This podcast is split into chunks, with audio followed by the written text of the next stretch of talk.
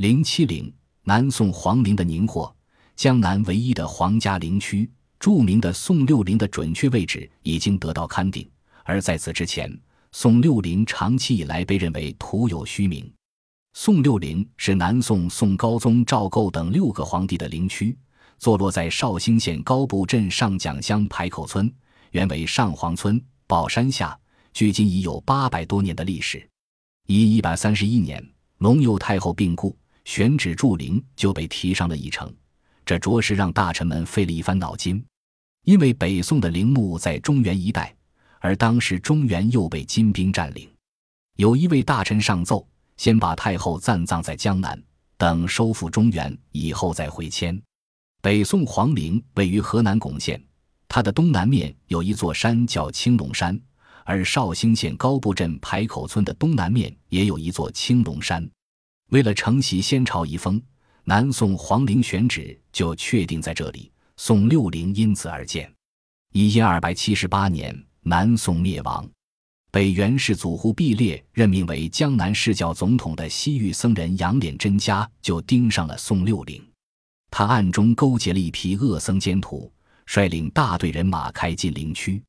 这帮利欲熏心的恶徒用铁钎、铁铲等工具，先后砸开永茂陵、永穆陵、永绍陵和宁宗仁烈皇后的地宫。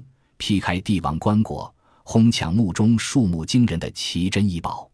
他们甚至把宋理宗赵云的尸体从永穆陵中挖出，倒挂在树上三天三夜，并割下其头颅做成饮食工具。杨敛真家为了能招福驱灾，天天用它来饮酒取乐。这次疯狂的盗墓共挖掘了宋六陵中的一百零一座墓。当时历代帝后。皇亲国戚和百余名朝廷大臣的骨骸被随意乱抛，一片狼藉。不久，这些骨骸就神秘失踪了。时光流逝，以后的宋六陵依然多灾多难。清代和汪伪政权时，又有一些利欲熏心的人对之多次盗掘。在经过文革时期的浩劫，宋六陵的地面建筑已不复存在。当年绍兴师范学校刚刚从宋陵遗址搬出的时候。每一丛松树下面的皇陵都有一个小土堆坟包，并且有个标志。后来文化大革命期间，皇陵遭殃了，所有的土堆都被扒平了。当时学校曾挖过两口井，挖井的时候曾挖到地下皇陵墓道，用青砖交错砌建而成，保存还相当完整。现在看到这两口井依然存在，井旁杂草丛生，井水清澈。在历史上。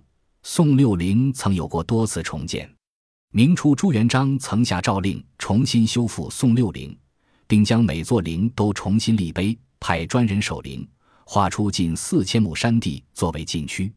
这是历史上对宋六陵最大规模的重建。当时这里是一片茂林，我们看到的松群就是当时所植。明孝帝弘治年间及清朝雍正时期，都曾派专人修缮过陵园。绍兴是一个有着深厚文化底蕴的古城，浙江也是一个集文化、旅游、经济等方面于一体的江南大省。而南宋皇陵恰恰是江南唯一的大型帝王陵墓群，所以有关专家认为，重建宋六陵意义重大。宋六陵由于遭到多次劫难。一切都变得那样凌乱不全，这无疑为重建宋六陵带来了极大的困难。但幸运的是，我们找到了一条十分重要的线索：一幅宋六陵古图。